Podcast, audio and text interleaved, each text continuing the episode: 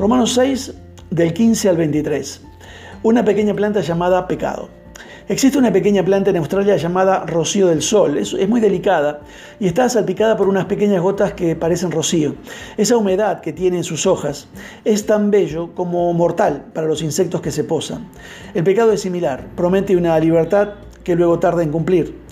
Su resultado es una tendencia hacia abajo, versículo 19. El pecado nos tira hacia el fondo. Cuando Jonás se rebeló contra Dios, dice que descendió a Jopa, capítulo 1, versículo 3.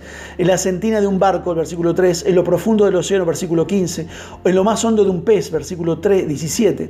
Pablo dice lo mismo. El versículo 19 dice que lleva más y más a la maldad, nueva versión internacional. No se puede vencer al pecado revolcándose más en él.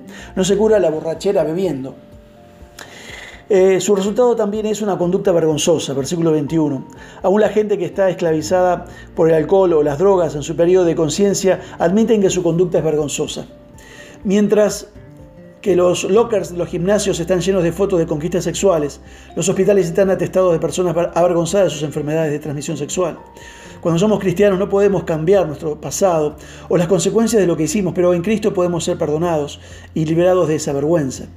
Otra consecuencia es que hay una muerte eterna, capítulo que estamos viendo 6, versículo 16 y 23.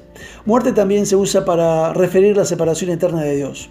Si escogemos quedarnos con el pecado, Dios se va y acabamos separados de Dios eternamente. Si escogemos a Dios, nuestros pecados pueden ser llevados a Cristo y nada nos puede separar del amor de Dios. La muerte es el pago que merecemos. Podemos renunciar al diablo antes del día de pago. Que Dios te bendiga.